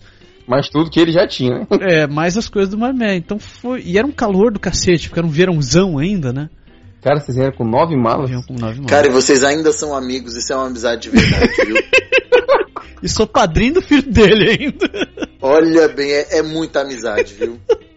Não, mas. E foi, foi assim- mais ou menos assim no começo. Então no começo, pra mim, eu, eu, eu vou te dizer que eu me perguntei várias vezes assim se eu tava no lugar certo. Não, mas aí essa, essa história, a diferença é que você já caiu da lua de mel pra lua de merda de uma vez, né? Porque tem essa, é, a primeira fase da imigração é a lua de mel, depois vem a lua de merda, né? É. Todo mundo passou por isso. E o primeiro ano, assim, os três primeiros meses, tem gente que é mais curto, no seu caso demorou acho umas 10 horas no caso, talvez menos. Um pouco menos. No meu caso, assim, a gente tinha, a gente planejou tudo pra ir pra Montreal. Tudo, tudo mesmo. Já tinha alugado, alugado apartamento, já tinha, é, tinha um monte de coisa. Tinha amigo lá, já tinha gente arrumando coisa pra gente. Eu já tinha arrumado até entrevista com uma ONG que arruma, ajudava a arrumar emprego. Assim, tava tudo arrumado. Só que assim, quando a gente quer, às vezes o universo não conspira a nosso favor, às vezes é pra gente entender, né? E assim, é uma história que a gente conta que não é muito legal, mas quem você conhece em Montreal que já teve apartamento assaltado duas vezes em duas semanas? Caraca. Muito prazer. Caraca, Pedro. Isso nunca aconteceu comigo no Brasil. Aí você imagina, você chega, a gente foi, chegou em Montreal, na verdade a gente não foi assaltado duas vezes, a gente chegou ao apartamento, quando a gente foi entrar num apartamento que era temporário, a gente chegou, a porta tinha sido arrombada no dia anterior. Falei, tá, tudo bem, vamos, poxa, a gente não tá no Brasil, vamos abstrair. Alguém foi cuidar da casa pra você, assim. Pois é, ah, vamos Fazer abstrair e tal, não tem problema, blá blá blá. O que todo mundo vai se perguntar hoje de Montreal, gente, Montreal é uma cidade muito legal. Eu não conheço ninguém em Montreal que já passou por isso. Absolutamente ninguém. Tá ok, aí uns amigos nossos, Adolfo Flavielli, que agora moram em Ottawa, falaram pra gente assim, ah não, vem aqui pra Quebec pra conhecer tudo mais, vocês fazem, vêm na universidade e tal. E é que tudo foi dando certo. No fim de semana que a gente veio, parece que as coisas andavam. Quando a gente pisou aqui, a gente se olhou e falou assim, é aqui. Sabe, foi muito essa sensação que, eu- que o Berg descreveu de pisar e falar assim, é aqui, foi esse momento que a gente chegou em Quebec. Chegar em Montreal foi muito bom, a gente teve amigos que receberam a gente no aeroporto. A gente ficou uma semana na casa de um casal de amigos muito queridos que hoje estão de volta no Brasil. É, mas assim, sabe, Montreal mas foi muito legal. Mas quando a gente chegou aqui parece que as coisas fizeram sentido. E aí quando a gente voltou para Montreal, a gente chegou, o apartamento tinha sido invadido de novo. Aí, como disse, hora da gente falar, ok, eu acho que o universo está mandando algumas mensagens, é melhor a gente receber elas, né? Pois é, e aí nessa história, a- a- assim, no terceiro dia que a gente estava em Montreal, a gente estava olhando a carta do metrô, e como o Quebec não tem instituições manicomiais, em geral as pessoas que têm problemas é, mentais, elas ficam com a família, mas às vezes a família não cuida muito e deixa na rua. E em Montreal é bem recorrente que as pessoas fiquem no metrô. E uma dessas pessoas do metrô passou do lado da Thaís e arrotou no ouvido dela. Beleza, tirando a parte cômica, você pensa assim, tá. Se eu tô no Brasil, o que é que eu faço? Eu viro e no mínimo dou um empurrão. Só que eu tô no Canadá. Eu acabei de chegar, eu nem falo a língua direito. O que é que eu faço? Dá uma mãozada no se a gente cidadão, olhando né? a o cartão do metrô, jurando que alguém ia falar assim, quer alguma ajuda, alguma coisa assim, que era o que a gente via nos blogs e tudo mais. A mulher rota no ouvido da Thaís. Quando a gente, quando a Thaís vira, a mulher sopra na cara dela. Assim, ela tava vestida, assim, tava vestida com uma roupa, assim, uma pessoa, ela provavelmente morava na rua mesmo. Aí eu virei pra ela, você é louca, o que, que você tá fazendo? Ela saiu dando de ombro assim e foi embora. Aí, claro que é uma situação péssima, quem que fica bem numa situação dessa? Ninguém. Enfim, mas quando a gente chegou em Quebec, a Thaís estava pensando em começar um curso, já conseguiu um rendezvous imediatamente na Universidade de Laval, o que a gente não tinha conseguido em Montreal, porque o tamanho das universidades lá e o tanto de pessoa é mais complicado de você ter uma relação mais próxima com os, com os coordenadores. O- A, resposta que a gente tinha era, lê no site, lê no site. Aqui a gente chegou, marcou um rendezvous com a coordenadora do curso, Thais tirou as dúvidas dela com ela e já conseguiu se inscrever na hora sabe? Duas, três semanas depois, eu já tinha conseguido um trabalhozinho de verão. As coisas foram dando certo, né? O casal que recebeu a gente, a Adolfo Flavielli, ajudaram muito, mas ajudaram demais a gente. A gente eu falo isso porque a gente pentelhou a Flavielli demais. A gente ficou um mês e tanto na casa deles. E, assim, eles receberam a gente muito bem. Eles foram assim, foram anjos da guarda mesmo pra gente. Sabe, que a gente pegou um apartamento que só ia ficar liberado em agosto. Sabe, a gente ficou com eles até agosto, até o apartamento ser liberado. Então, assim, e aí, claro, depois que a gente chega no nosso apartamento, que entra lá e começa a arrumar as coisas, aí que você começa a ver o dinheiro sai, sai, sai, sai, sai, quase não entra mais. Enfim, é a parte que eu falei, que a gente sai da lua de mel pra lua de merda, né? É o negativo da, da história. né? Exatamente, que é a hora que. E aí, já entrando na minha parte do que, que foi menos que eu imaginei, por exemplo, eu não sabia. Eu nunca. No Brasil a gente tem um regime de trabalho, né? O for, dois, na verdade, o formal e o informal. Né? Eu só trabalhei formalmente no Brasil. Claro que tem também o pessoal da informática que tem a história de trabalhar com contrato e tudo mais. Mas na minha área eu só tinha trabalhado com carteira assinada. Então, para mim, é, eu chego, eu tenho 40 horas semanais, eu tenho salário X por mês. Só que a dinâmica aqui é totalmente diferente. Você entra e você não tem horas garantidas, você tem um trabalho que é que não é temporário, mas também não é permanente, que você numa semana trabalha 30 horas, na semana seguinte você trabalha 5. E como que você se organiza nisso? Essa foi a parte mais complicada para mim, que aí quando chegou a primeira semana, que eu fui olhar meu horário, falei, oxe, por que, que eu só tô aqui na terça-feira? Aí eu fui falar com a minha chefe, ela falou, não, porque a semana a gente precisa menos. Eu falei, não, pera, você tá descontente no meu trabalho? Não, não, não, de forma alguma, porque tem volume menor tal, porque eu pensei, beleza, ela quer me mandar embora, né? Pode crer, entendi. Mas, mas assim, e, e entender isso foi complicado. Agora, É coisa que você não sabe, né? Foi mais complicado ainda. Aí ter que arrumar o segundo trabalho, nesse período, entendeu? E aí tem todas aquelas coisas. Tem gente que fala que quando o dinheiro sai pela porta, o amor sai pela janela. Não deixa de ser muito verdade, assim, porque graças a Deus nosso amor não saiu pela janela, ele tá aí até hoje, espero que fique para sempre. Mas assim, é uma situação muito difícil. Muitos casais se separam quando vêm para cá, porque é uma situação muito, muito, muito complicada. O baque é grande. Não, é duro, é dureza mesmo. E, eu, e assim, eu acho que, por exemplo, tem gente que fala assim, ah, ter filho ajuda, ter filho atrapalha. Ter filho, é, ser recém-casado ajuda, ser recém-casado atrapalha. Cada um tem a sua história. Todo, cada um vai ter, uma, vai, vai ter uma percepção diferente, vai ter uma experiência diferente. Então, eu acho que não tem, não tem fórmula mágica pra isso.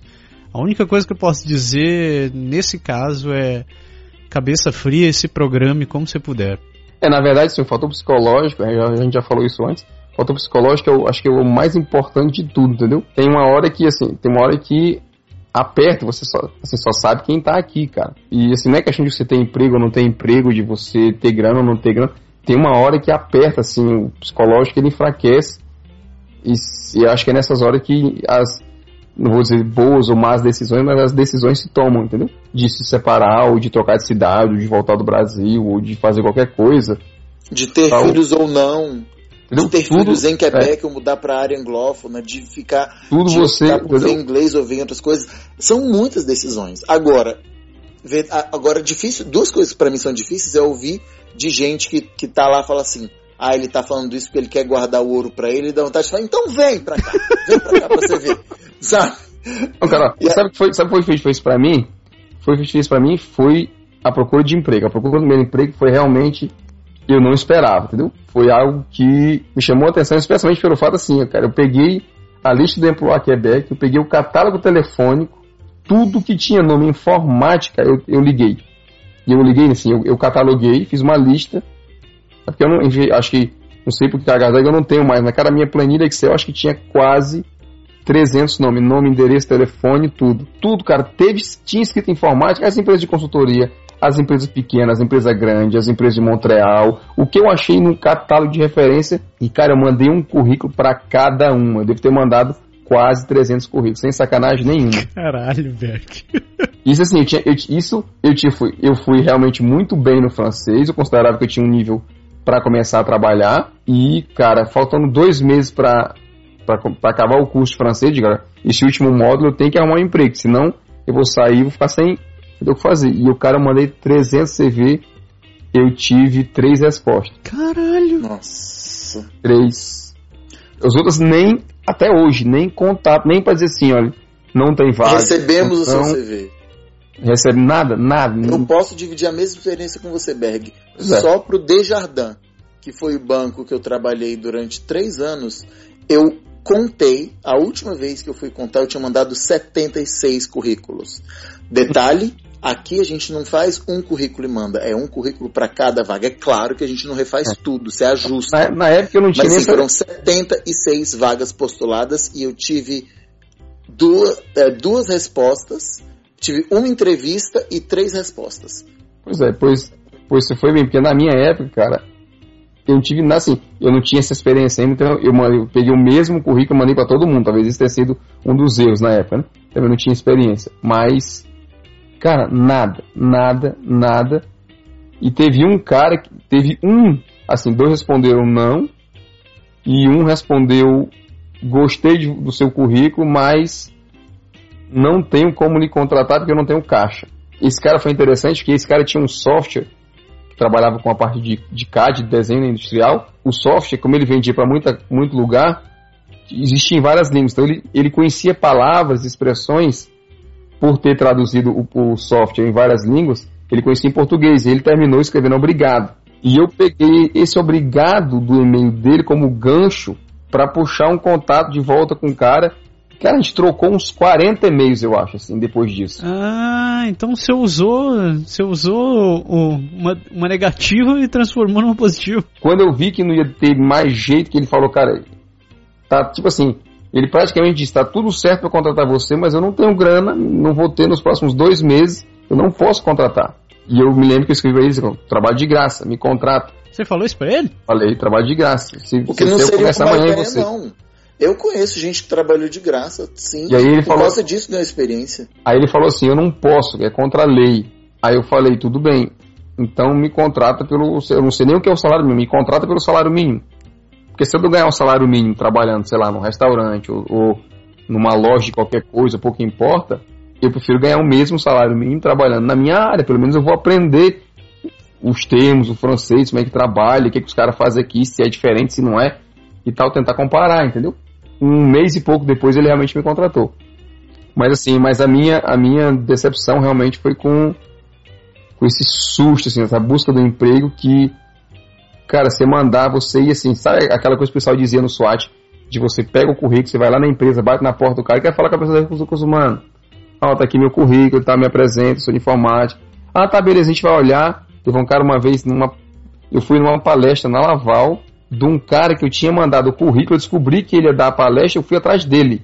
No final da palestra, o pessoal juntou para conversar assim com ele um pouco e eu fui para cima, né? Aí eu falei para ele, digo, olha, meu currículo eu mandei pro senhor, acho que faz uma semana mais ou menos. Aí ele fez assim, lindo, e foi enganchado com o meu nome, coisa que é comum até hoje, né? e eu fui falar com o cara, e disse, olha, eu sou Lindoberg, eu mandei para você o o currículo assim, eu trabalho com isso, com isso, com isso, com isso. E ele falou assim: Ah, sim, claro que eu lembro. Seu CV tá na minha mesa, é o primeiro da minha pilha lá em cima. Aí eu disse assim, ah, viado, por que, que não deu essa porra desse negócio logo? Cacete. Eu, aí, o cara, aí o cara pegou e começou a, a me fazer pergunta como se fosse uma entrevista ali na hora, né? Ah, você já trabalhou com isso? Você já fez isso? Eu digo, ah, eu já fiz assim, usava até tecnologia, a gente fazia isso. Ele, ah, que legal. A gente começou a conversar. Ele disse, olha, assim que eu chegar no escritório, eu vou pegar teu currículo, eu vou olhar e eu entro em contato com você. Até hoje. Filha Até hoje, cara. Sem sacanagem. Até hoje. Não vamos citar o nome da empresa. Eu nem lembro qual foi. Te juro que eu não lembro. Ela jura é teu primo, mas não, não teu tio, né? é, eu não. É japonês. Eu não lembro do. do foi, mas, cara, foi assim. Foi isso que sei que foi onde minha cabeça deu uma pirada no começo, assim. Porque uma coisa é você mandar um CV 2 ou 10, cara, mas. Cara, eu mandei uns 300 CV, cara, não é exagero, não. Pra todo mundo. E ninguém responder. Ninguém, ninguém. Foi foi meio barra pesada, assim. E o que que, o que que você pegou? Você falou, tá, isso daí te pegou para baixo. O que que te pegou para cima?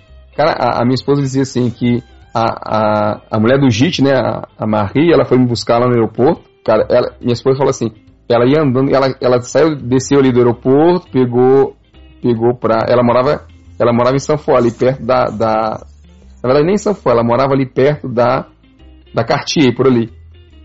Então, como ela morava ali, ela desceu do Saint Lorette, pegou pela por Champlain embaixo e veio pelo rio e subiu pelo Quebec Velho, deu uma volta na cidade para mostrar a gente a cidade, entendeu? E a minha esposa falava assim: era você ir olhando, sabe aquela cara assim que é bestado?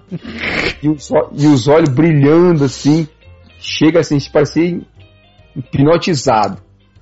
Mas, cara, foi exatamente o que eu senti. É aqui mesmo. Não sei porquê, mas assim, uma sensação mesmo. Cara, eu vou te dizer que, bom, passado, passado esses primeiros dias que eu contei pra vocês aí que eu quase, quase me enforquei no pé de couve, é, a gente começou a passear. Que, que na real, quando eu vim pra cá, diferente de vocês dois, eu já vim com, eu já vim com trabalho. Uhum. Então eu, eu já tinha vindo, eu continuava trabalhando pelo, pelo HSBC, só que como aqui, é, como em Quebec não tem uma, não tinha uma área de, de, de TI, meu chefe em Nova York na época, ele tinha arranjado para eu trabalhar numa agência aqui. Então eu ia ficar de corpo presente ali simplesmente para poder estar tá usando a estrutura do, do banco. Então, só que não, só que ia demorar ainda para poder chegar meu computador, para ativarem minhas coisas e etc. Aqui tudo demora assim mesmo. Então eu fiquei, acho que dois meses, acho que eu fiquei, é, acho que eu fiquei quase dois meses passeando, né? Uhum. sem fazer nada. E eu não ia começar a francização porque não ia bater com meus horários de trabalho. Então acabei sem fazer coisa nenhuma.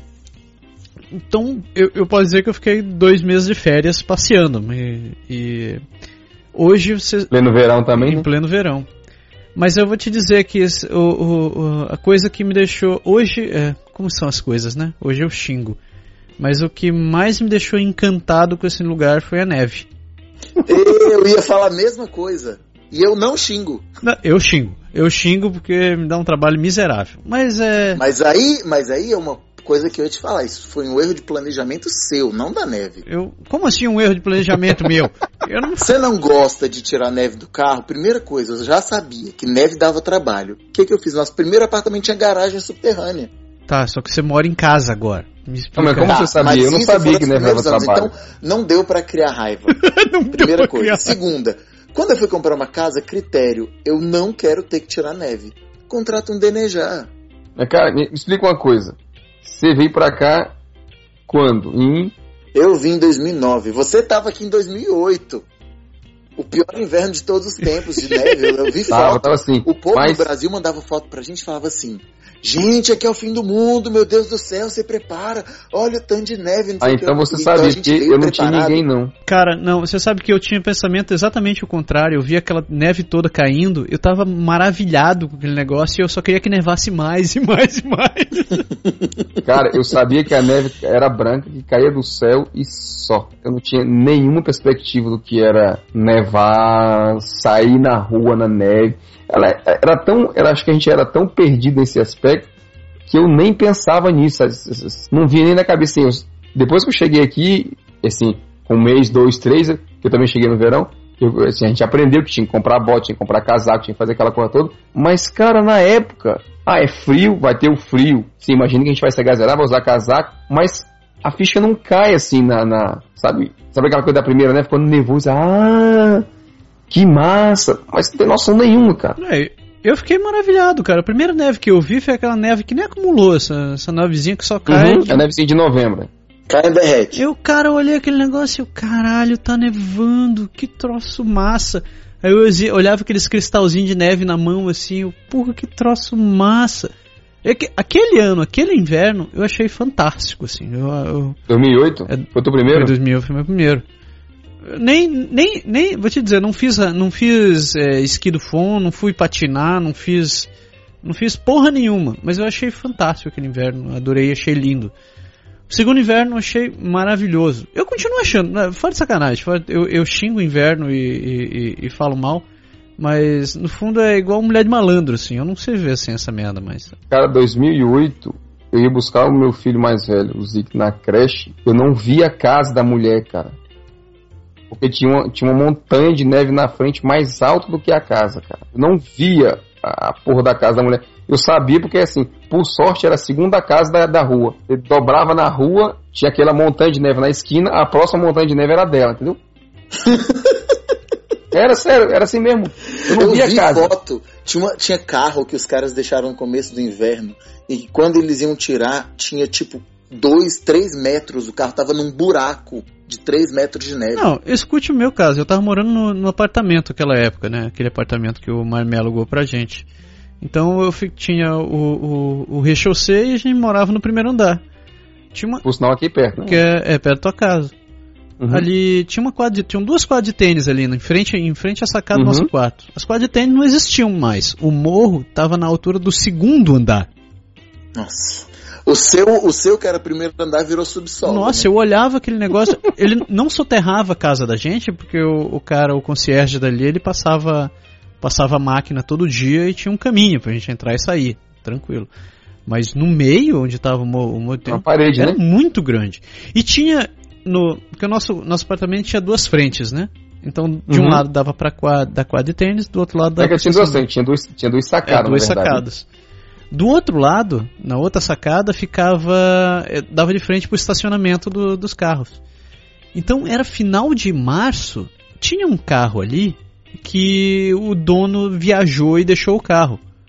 Então todo dia passava, passava a moto niveladora, eles mandavam todo mundo tirar os carros para poder passar O carro do cara tava e lá. o carro ficava ali. Cara, eu lembro do dia, porque eu tava trabalhando de casa aquele dia. Eu lembro do dia que o cara chegou e foi ver o carro dele. Ele foi ver a montanha de neve onde o carro dele tava ali embaixo. Cara, né? era um morro, era um morro. E eu, eu, eu via ele tentando cavar pra tentar chegar na porta pra poder entrar. Ele, ele foi de sacanagem, ele ficou uma hora cavando pra poder chegar na porta, assim. Ficou pouco. E, e quando ele entrou no carro, mas só pra entrar na porta. Aí quando ele conseguiu entrar, E ele deu sorte que não teve verglass, né? Porque se tivesse, ainda tinha aquela tora de, de gelo grudada na porta É. e a porta tava. tava Colada. Tinha que, é, colada. eu sei que ele tentava, eu vi daquele momento, eu vi ele tentando ligar o carro e eu pensava comigo mesmo, ele vai tentar tirar a neve de cima ou ele vai ficar andando com esse morro agora em cima do carro? E ele não tirou. Família Adams. É, cara, tava muito alto. Eu tinha um, um metro e meio de neve pra cima do carro, pra cima do teto Com do carro. certeza, com certeza. Eu olhava assim e aconteceu. Fazer aquela, Morreu ali. aquela, aquela piadinha que o pessoal faz de Montreal, que às vezes o cara, né? Você vê que você vê assim, quatro, cinco morros de neve, um coladinho no outro, né? São Aí você vai ali no segundo morro, cava, cava, cava, cava, cava. Quando você vê a cor do carro, não é o seu. não é o seu. Essa propaganda é massa. Às vezes no silêncio da noite. O que, que será que você pensou que ia fazer e fez? O que, que você pensou que ia fazer e não fez? Eu quero começar essa. O que eu pensei que eu ia fazer e não fiz? Eu achei que eu ia trabalhar na área social e não trabalhei. E no fim das contas não foi negativo, não. Acho que foi, acabou sendo positivo. Porque a área social aqui é bem interessante, é bem estruturada, mas ela não tem uma carreira muito longa. Então, a menos que você vai trabalhar como diretor, alguma coisa assim, que seria possível, mas no fim das contas eu não estou arrependido do- da trajetória que eu fiz, não. E das coisas que eu cumpri, que eu planejei cumprir, basicamente é estar aqui, eu acho. Né? Estar aqui, me estabelecer e tudo mais. E tu, Berg, lindo? Assim, assim, o que a gente conseguiu primeiramente, né? Cara, acho que graças a Deus é o básico de todo mundo. Assim, a gente conseguiu no começo se estabelecer, depois a fase seguinte foi tipo assim, zerar, né? Você sai com. Você chega aqui com menos custo, né? Menos, menos custo não, com menos receita, né? E aí você começa, assim, apesar de eu ter trazido dinheiro, se você está gastando seu dinheiro, eu considero que você está negativo, né? Então primeiro você chega ao zero, assim, você começa a ganhar o suficiente para não precisar mais mexer no pouco dinheiro que você trouxe. E dali para frente você começa a pensar realmente na tua vida de verdade. E aí você depois planeja casa, planeja filho, o que for. E, e isso com emprego, com estabilidade, isso graças a gente conseguiu. né? Então isso já é assim. Foi, acho que apesar de já, fazer 11 anos que eu tô aqui, foi a minha, assim, é a minha primeira vitória. Ter uma vida, assim, relativamente tranquila, entendeu? E o que, que você esperava fazer que não deu certo? Cara, Você o que eu esperava, o que eu esperava fazer que eu ainda não fiz. Será que eu tive tempo de, de, de pensar nisso, cara? É. Que- Não, sério, porque não, não. Assim. Não sei se foi questão de preparação, estratégia ou sorte. Mas eu vim, tipo assim, eu tinha vindo decidido a não trabalhar fora da minha área. Então, por isso eu tinha, eu tinha me preparado para engolir o francês o máximo que eu pudesse para falar bem logo, para ser capaz de trabalhar conseguir um emprego na minha área e aí a partir daí começar a avançar na, na minha carreira, pelo menos na área informática que é a minha área. E isso, eu, graças a Deus, eu consegui. Então, não sei se eu tive tempo de pensar em alguma coisa que, que não era assim o que eu esperava, não sei, cara, acho que não Talvez teve. você soube se adaptar bem ao que o, a circunstância te oferecia e no fim das contas É, isso, isso- isso- favoreceu o seu é. projeto, né? Isso, isso é um, tem um outro aspecto. A gente não, assim. Eu me considero realmente uma- alguém que se adapta muito bem às coisas, entendeu? Assim, às pessoas, às situações, a, a- ao que tem. E eu sempre trabalhei em modo solução. Então, assim, eu não pensava muito nos problemas. Acho que por isso eu não vi muito, assim, algo que eu não esperava. Não sei se realmente se teve, não. Uma coisa que eu não esperava fazer, nunca, assim, não passava nem de nós na minha cabeça era encontrar um já para fazer um programa de podcast. entendeu?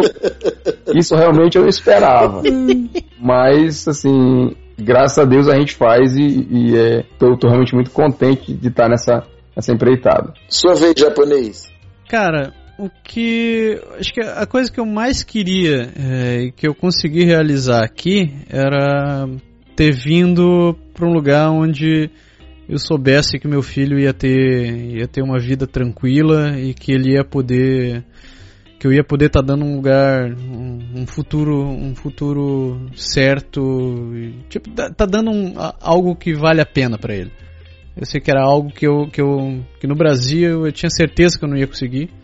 Ou se eu um dia conseguisse, eu ia ralar muito e eu ia ter que sacrificar muito mais coisa do que eu sacrifiquei vindo pra cá. Eu hoje hoje eu tenho um filho que fala quatro línguas. Massa. Porra, eu eu demorei eu demorei 20 anos pra conseguir falar três direito. E porra, eu sei que o moleque tá terminando tá terminando primário agora, vai entrar no secundário, então de uma certa forma para mim isso já é um- uma, uma etapa mais uma mais uma etapa bem vencida. É uma grande vitória. É, né? pô, muito bem vencida, assim, sabe? Ele é um menino, é um, é um menino que, que, que é muito inteligente, muito dedicado. Eu vejo que ele se adapta bem a, como você falou agora há pouco sobre culturas, né? Eu vejo que ele se adapta muito bem a, a, a qualquer cultura Aos dois mundos que a gente vive. né? aos, aos vários Berg. Então, eu vejo que ele se, ele se comporta muito bem, ele não tem, ele graças a, graças ao bom senhor, ele não tem os problemas que eu tive quando eu cresci sendo mestiço. Ele, ele é um cara que se toca muito bem das coisas, um cara bem resolvido pra fazer as paradas dele. Falando pelo outro lado, o que eu queria fazer e que eu nunca fiz era fazer um curso de cozinheiro. Mas é, Sério já? é, eu queria, juro que eu queria fazer um curso de cozinheiro, mas eu nunca consegui tempo hábil pra isso. Então, um, um dia eu ainda vou fazer esse negócio. Ainda tá na meu, tá no meu Por isso que o primeiro vídeo que a gente gravou foi de putinho. É, você acha que foi à toa? Claro que não. Claro que não. É sério, que no Brasil eu tinha sonho de poder vir pra cá e ser cozinheiro. Não, mas então a gente já entra no, num outro tópico. O que que é ainda, quais as perspectivas pro futuro? Ah, rapaz, o futuro. O futuro é duvidoso. Eu vejo grana, eu ve... Eu quase comecei a cantar, não vou mentir. Aliás, a gente tá bem musical, né? Começamos Hoje é. antes, o agora e depois, e agora eu vejo grana. Um paraíso perigoso que a palma d'água não mostrei. Vai, Que a palma d'água da tua mãe. Que- como é que é? Que a palma da tua mão mostrou. É isso mesmo, né? Eu tô pior do que a mulher que eu vi na televisão esses outros dias. Eu, eu cantava bem diferente essa parte.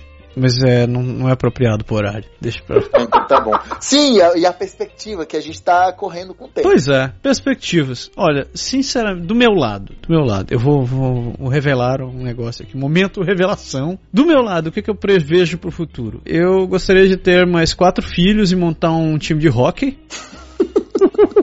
Não, falando sério. Eu, eu, apesar de gostar muito da área de informática, eu, eu gostaria de mudar de área um dia. Eu adoro, adoro trabalhar com informática, mas é, eu queria poder trabalhar em outra área. Como vocês já veem, essa área de comunicação me interessa pra caralho.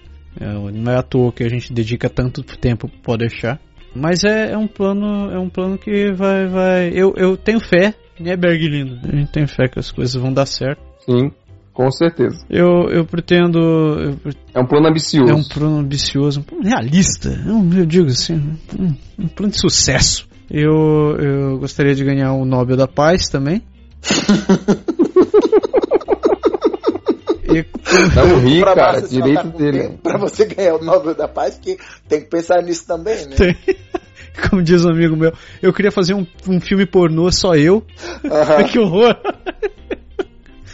Ele não vai ganhar nunca o prêmio Nobel da Paz com esse pensamento dele. aí. Depende, eu tô salvando muitas vidas, assim, sabe?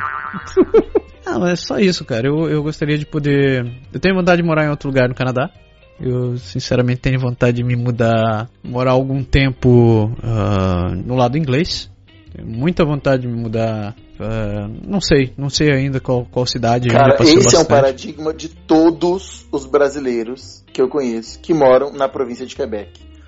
Essa, essa expressão, o lado inglês, é quase o lado negro da força. Todo mundo fala, "Ah, eu quero morar no lado inglês. Como se existisse um lado inglês, né? Na verdade, é tudo inglês, só a gente que não é. É só gente. É tipo cruzar a fronteira da francofonia aqui. Exatamente, exatamente. E é engraçado porque até quem mora em Gatineau já ouvi isso. Ah, de repente morar no lado inglês. Ei, ei, você já tá com um pé Atravessa a ponte, inglês, meu você- filho, atravessa a ponte. Pois é.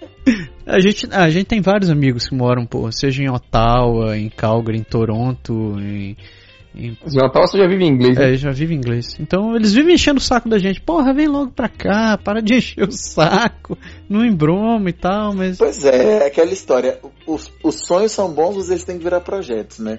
Eu falo agora dos meus. O que tem duas coisas que eu quero, assim. Uma, eu sou um cara muito, muito emocional, sabe? Então, assim, eu, eu, eu gosto muito de Ainda bem que você falou. Pois é, nem dá pra perceber. Desculpa, ainda bem que você falou, porque você falou Mas assim, muito muito ser é, grande. Tem, tem um amigo meu que fala que assim, bonzinho só se fode.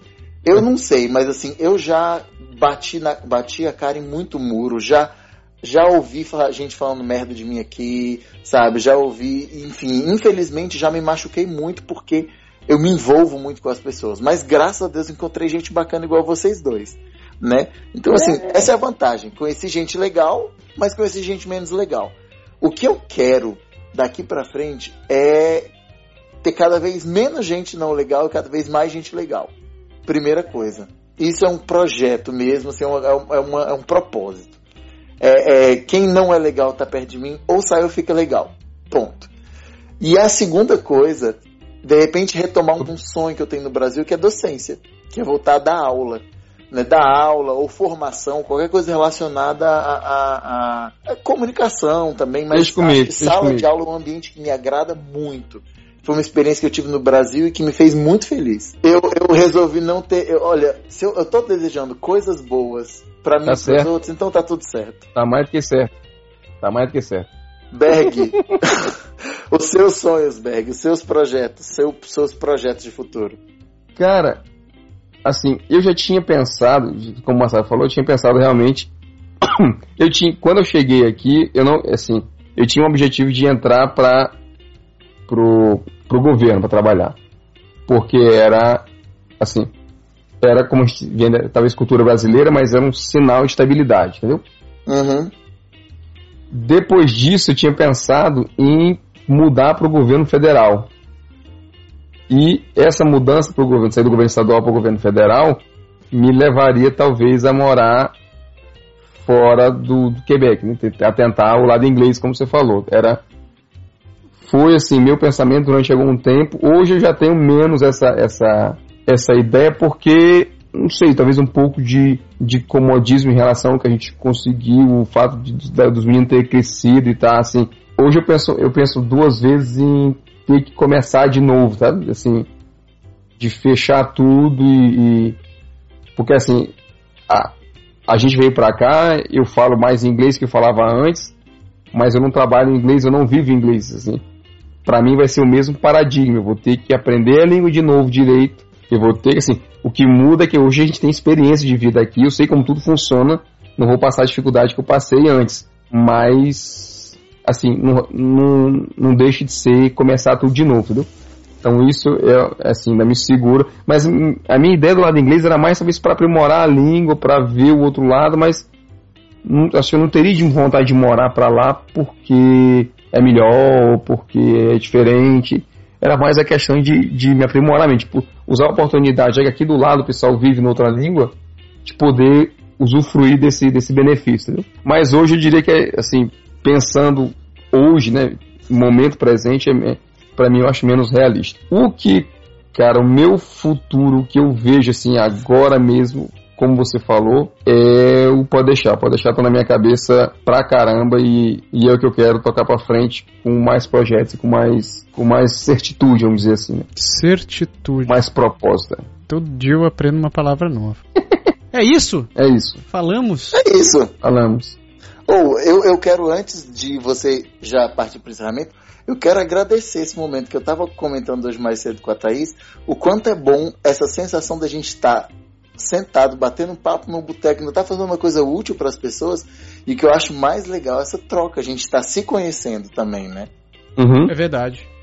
Com certeza. Obrigado por me dar essa oportunidade de participar desse projeto massa que eu posso deixar com vocês e de dividir um pouco da vida de vocês comigo também. prazer, eu acho que eu falo pelo, eu falo pelo Berg porque eu falo demais. Pode falar, pode falar. Tá assinado embaixo. O prazer é nosso, velho. Acho que se a gente, a gente sabe, você sabe que a gente não convida não convida qualquer um aqui pro programa. não, diga-se diga passagem, né? o último convite oficial que eu fiz pro Pedro, essa posso que eu fiz porque fui eu que fiz, foi dentro do ônibus, lá atrás, sentado atrás do, do busão. Eu sabe, oh, assim, o, Berg, o Berg chamou na chincha, viu? Não sei se foi. vocês conhecem essa expressão, mas. E eu assim. tava sentado na última, na última cadeira colado com o vidro lá atrás do ônibus. E o Pedro entrou lá na frente e disse assim: ó, vem cá, cara, aqui, ó, senta aqui. Acho que não tinha nem lugar, acho que não sei, não, acho que foi em pé, eu acho, ali mesmo. Ali. O ônibus estava cheio, é verdade. Estava cheio. E eu contei. Não, parênteses, assim, tá cheio no Brasil, é, não tem lugar para sentar. Esse é o conceito de cheio. Aqui, né? No Brasil aqui é um é. pouco diferente. O pessoal imagina assim, aquele ônibus que não tem lugar para entrar. Não, cheio aqui você entra. cheio aqui. Ah, não, é. Cheio assim, todas as cadeiras do ônibus estão ocupadas. Exatamente. O corredor está mais ou menos livre, né? É. Mais ou menos isso. E é aquela história, Pedrinho. Não tinha, eu não lhe convidaria se a gente não quisesse realmente que você participasse com a gente, né? Exato. Não, mas para mim, vocês sabem, assim, desde o primeiro dia em que eu fui. Tendo 11, então, eu digo assim: vou fazer que nem vi aquele cara, né? Vai estar o celular com fone de ouvido assim, baixar a cabeça. Vou deixar ele pra lá. Acho que foi o contrário, ele me viu, tirou o fone já. Ei, Pedro, dizer que eu falei, ô oh, Berg, beleza? não, deixar o Berg quietinho, né? Vai que ele tá vendo alguma coisa, tá ocupado. Não, vem aqui. Não, eu, eu já tinha, assim, na época eu tinha falado com o Massaro, Cara, vamos falar com o Pedro. O cara liga pro Pedro. O Pedro viajou, o Pedro voltou. Cadê o Pedro? Oh, Cara, do nada, sem sacanagem, assim. É, achei coisa do destino mesmo. Que porque naquele dia eu tava de 11, né? Eu acho que foi o 11 que você pegou naquele dia, não sei, acho que foi. Foi o 11. E eu foi. quase nunca pego o 11. Eu quase nunca ando de 11, exatamente. Mesma, mesma coisa. E eu tava esquecendo como você, eu sentei lá atrás, o teu fone de ouvido tá no celular. E sim, não sei, eu olhei lá pra frente, cara, o Pedro entrou no 11, o cara tá aí, pronto, é agora, eu vou pegar esse cara, é agora. Olha, mas aí, eu vou falar uma coisa pra vocês. Tem, tem um novo com todo respeito, começando na minha vida agora, quem, quem for aí psicólogo junguiano chamaria isso de sincronia, quem for religioso, como eu sou, acredita que Deus tem a providência dele, quem acredita no universo, vê que o universo tem as suas coincidências, mas assim, eu ve... é um novo momento que tá começando. Eu sinto isso. Tem coisa boa vindo por aí. A gente agradece a todo mundo que escreve pra gente. Um abraço para todo mundo que mandou e-mail, que escreveu no que compartilha nosso programa, que dá, dá sua contribuição. E a gente pede, né? Que você continue escrevendo, continue falando com a gente, porque a gente fica feliz, como o Pedrinho falou, a gente fica feliz em saber que a gente está ajudando, além de só ficar batendo papo à toa aqui. Cara, se me permite só mais dois minutos antes da gente fechar para falar, fazer um comentário que eu era para ter feito no começo e acabei não fazendo. Vou te dar, vou te dar uma notícia nova. O programa é seu. então, seguinte. Você falou dos comentários, a galera escreveu pra gente.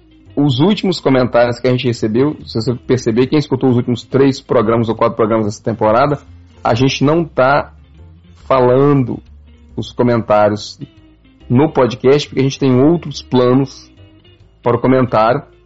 Eu queria falar do nosso amigo lá do Timor-Leste, que é o cara mais, nosso ouvinte mais distante do planeta. Se ele estiver escutando a gente, a gente gravou um programa falando de você, a gente só não botou ainda para o ar. Mas se você não fique chateado, a gente não respondeu, como a gente não tem respondido, é que a gente não tem respondido, a gente não tem falado aqui, feita a narrativa da, dos últimos e-mails, porque a gente tem um outro projeto para isso que deve sair aí em breve, então tenham paciência, mas continuem escrevendo. E quando o pessoal escreve que pergunta alguma coisa, a gente responde, viu, galera? Não é? A gente não deixa, não. É mais a parte do áudio que a gente está com ideias novas, a gente está tentando inovar cada vez mais nessa temporada, então a gente não tá, não esqueceu de vocês, muito pelo contrário. Teve gente que mandou pergunta, a gente falou sugestão de tema, a gente está começando a colocar, apenas a gente não leu ainda, não botou para frente esse essa parte do projeto, porque tem muita coisa acontecendo. Certo? Certo? Então fechamos por hoje. Fechamos por hoje. A gente agradece a todo mundo que escutou esse programa. Muito obrigado, Podeixeiros! E a gente se fala semana que vem com mais um. Pode, Pode deixar. Pode deixar. Tchau, galera. Tchau. Tchau. Tchau. Tchau. Tchau.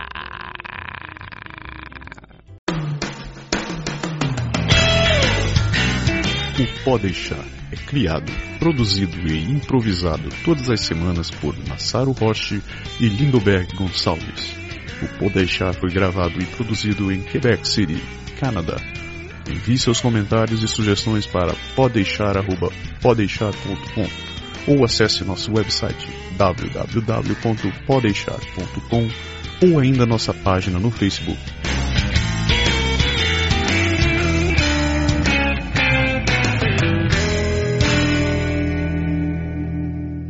A gente tem que se. Pé, pé, pé, pé, pé, pé, pé, termina não, vai ser sacanagem. A gente tem que sincronizar aqueles negócios.